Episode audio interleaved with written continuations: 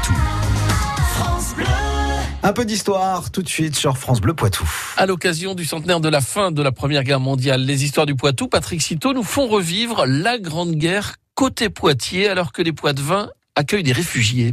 Dès l'été 1914, le champ de bataille de la Grande Guerre jette sur les routes de nombreuses familles de réfugiés. Le nord et l'est de la France sont particulièrement touchés par cet exode. Des Belges, des Russes, des Polonais et des Italiens se retrouvent également au cœur de ce déplacement massif de la population.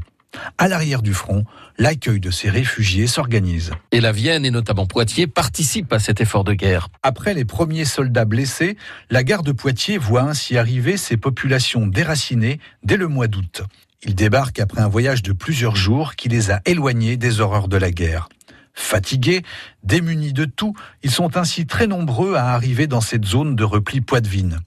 Le dénuement de ces dizaines de personnes ne laisse pas les poitevins indifférents. À commencer par le préfet de la Vienne, Antoine Marty, qui organise un service spécial pour leur venir en aide et les réconforter dans leur détresse.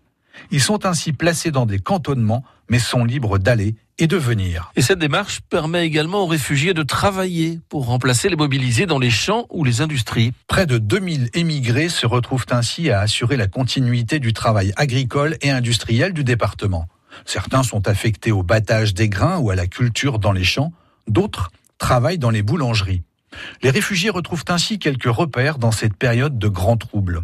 Pour les cultivateurs et autres propriétaires de commerce, cette main-d'œuvre est accueillie à bras ouverts. Poitiers se montre également particulièrement sensible au sort des enfants réfugiés originaires de Serbie.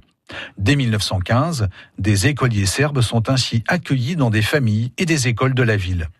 Une vague de solidarité que les Poitevins mettront un point d'honneur à cultiver tout au long du conflit. Une histoire à retrouver tout de suite sur francebleu.fr. France Bleu Poitou.